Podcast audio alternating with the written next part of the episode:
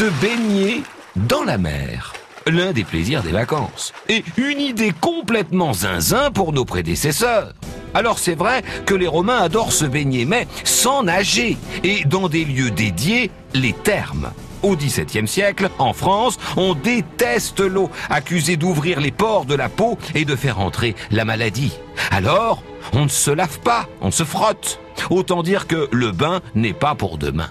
Une exception toutefois, si on est atteint de la rage. Comme la maladie provoque l'hydrophobie, la peur de l'eau, les médecins du Moyen Âge imaginent qu'on peut soigner le mal par le mal en plongeant sept fois le malade dans l'eau. La mode des bains de mer volontaires, cette fois, est née chez les Anglais au XVIIIe siècle.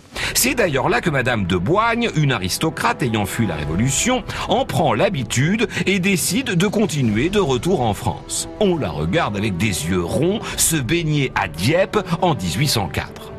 Ceci dit, la mode des bains de mer qui cartonne outre-Manche n'arrive qu'au milieu du 19e siècle en France. C'est l'époque des premières stations balnéaires. Alors, pas question de faire trempette en maillot de bain. Hein. Les élégantes sont habillées de pied en cap et elles se font amener dans des cabines posées sur des chariots qui les transportent au bord de l'eau pour ménager leur pudeur.